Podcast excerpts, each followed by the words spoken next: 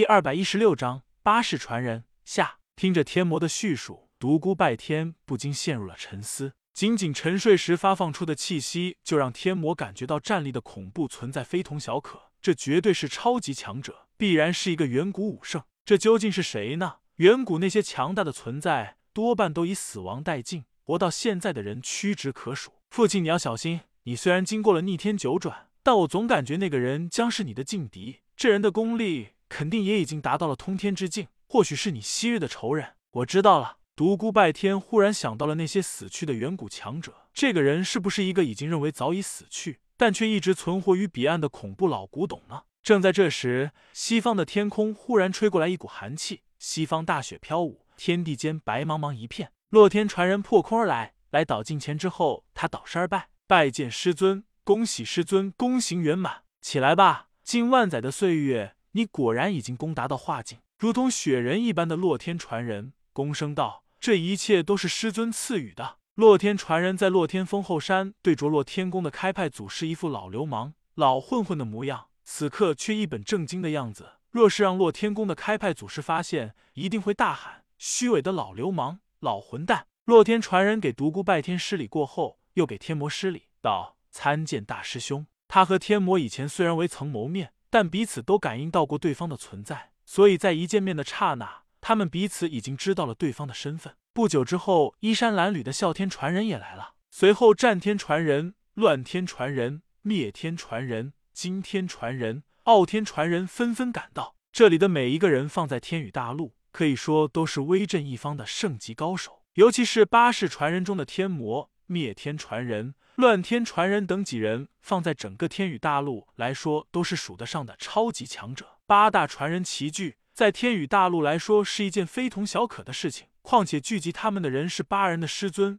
世间最为强大的的人之一。独孤拜天自从九转融合之后，他的心境发生了明显的变化，有时感觉沧桑无比，仿佛一下子老了好多岁；有时感觉自己还如以前一样，心态仿佛还如一个毛头小子一般。在八大传人给他见礼之时，他虽然觉得理所应当，但还是有一股不自在的感觉，甚至感觉有些荒谬。一群数千年、上万年的老怪物对他恭敬无比，让他有一股异样的感觉。前八世的记忆，他并不是都照搬了过来，他有选择性的保留了某些记忆。毕竟八世已经过去，若是让他从新一起，他都不知道自己该是拜天还是魔天，或者是惊天等人了。记住该记住的，忘却该忘却的，从此只是拜天。独孤拜天和八人神识交流一番后，对八人的情况有了大致的了解。八人中。每个人都有些成圣的弟子，少的只有三四人，多者竟然有二十几人。最多者不是天魔，而是灭天传人。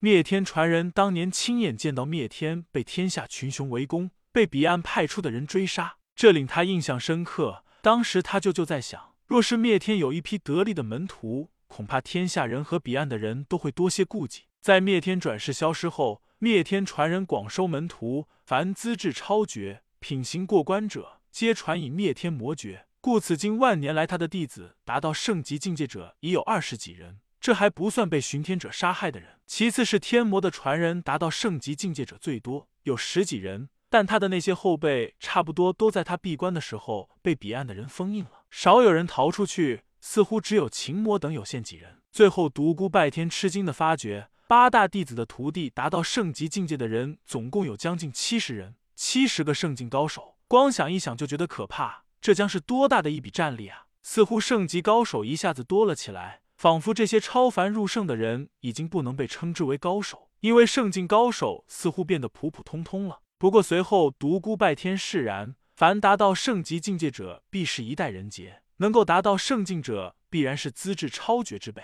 现在之所以涌现出这么多圣级高手，因为这是历史的积累，这些人并不是同一时代的人物。这些人是万载岁月中的五界精英，因为一场空前绝后的大战将爆发，这些人才会在同一时期涌现而出。对于魔教被封印众人，几个月前独孤拜天曾经放出血魔，剩下的人在最近也都被天魔破解了封印，所有人都已经脱困而出。独孤拜天在九转攻城后，了解了过去的某一些事情，知道了为何彼岸的人选择封印高手，而非直接消灭，因为他们需要伪巡天使者。需要一批失去自主意识的超级打手，选择封印这些人，只为了一点一点磨灭他们心中的抵抗情绪，让他们最终屈服。试想，一个人在暗无天光的密室中被封印数千年、上万年，如果没有坚强的意志，恐怕早就崩溃了。许多人可能会选择自杀。在这样的环境下，如果被封印者一直简直活下去，到最后可能真的会屈服于彼岸。这就是伪巡天者中过半人数的来历。当然，还有许多人在没有封印之前就选择了效忠彼岸。但对于这样没有骨气的人，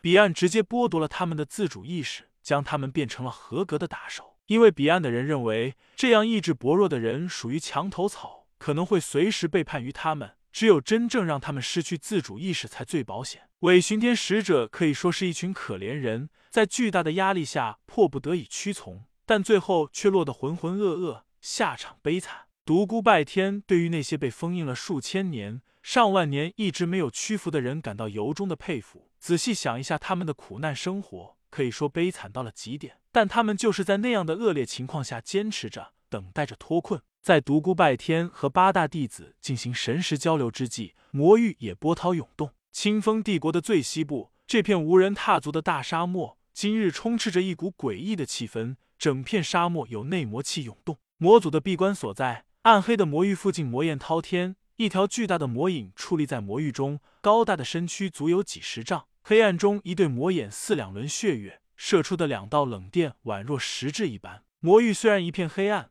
但那高大的魔影绝对是一个真实的存在，绝非涌动的魔气凝结而成。任谁也想不到，这个盖世老魔王竟然有这样高大的一副魔躯，这简直让人难以想象。魔祖在黑暗中冷冷地注视着远方，突然间，他所注视的那片天空忽然碎裂了开来，七道人影似闪电一般冲向魔域。巨大的能量波动令沙漠涌起巨大的风暴，沙丘快速运动，如波浪一般朝魔域冲击而去，似乎要淹没那片黑暗的所在。黑暗中传来一声低低的吼声：“小猫七只，想看我这数万年来达到了何等境界？光派几只小猫是看不出来的，去死吧！”滔天的魔气仿佛要吞灭天地一般，自魔域内汹涌澎湃而出，滚滚魔焰遮天蔽日，瞬间将那七人席卷了进去。黑暗中传来七声惨叫，七具骷髅骨架自滚滚魔气中飞出，在魔焰外的晴空之下显得格外恐怖。天宇大陆上的高手们震惊了。这七人皆是自彼岸直接破空而来的高级强者，绝非那些伪巡天使者可比。然而在魔族眼中，真如不堪一击的小猫一般，仅仅一个照面就化作了骷髅。魔族这位远古强者的恐怖修为可见一斑，众人除了震撼还是震撼。这位盖世魔王的无敌风范深入每个人的心中。嘿嘿，想是老魔的身手还需要上得了台面的角色，这样的小辈来多少收多少。魔族对于彼岸来说，绝对是最为头痛的存在。在历次交锋中，不知道有多少彼岸高手死于非命，不知道有多少认为盖世无双的顶尖高手含恨而终。魔域对于彼岸来说绝不陌生，几乎所有人都知道，但却没有人能够奈何这里的主人。天宇大陆别的强大武圣陷入沉睡中时，出于对彼岸的顾忌，都不愿多么招摇。似乎只有魔祖一人例外，他每次自沉睡中醒来时，都会对彼岸发动一番猛烈的攻击。只是为了舒展舒展筋骨而已，而后再次陷入沉睡。彼岸无时无刻不在想法设法除去魔祖，但在这天地间能够和他大战的人物，似乎只有那传说中的几人而已。而那传说中的几人，不是已经消失多年，就是还在沉睡之中。对于魔祖这个超级大魔王，似乎只能用变态来形容了。无论是彼岸的人，还天宇大陆的人，如果可以避免，没有人愿意和他开战。在所有人的眼中，他是不可战胜的。魔祖收回那道魔焰之后，低低吼道：“所有魔子魔孙全部回返魔域。”话毕，他分出数十道神石，与此同时，数十个强大的武圣感应到了那丝召唤，一起向魔域飞去。所有武圣都已经意识到大战越来越近了，似乎魔族也要参与进来。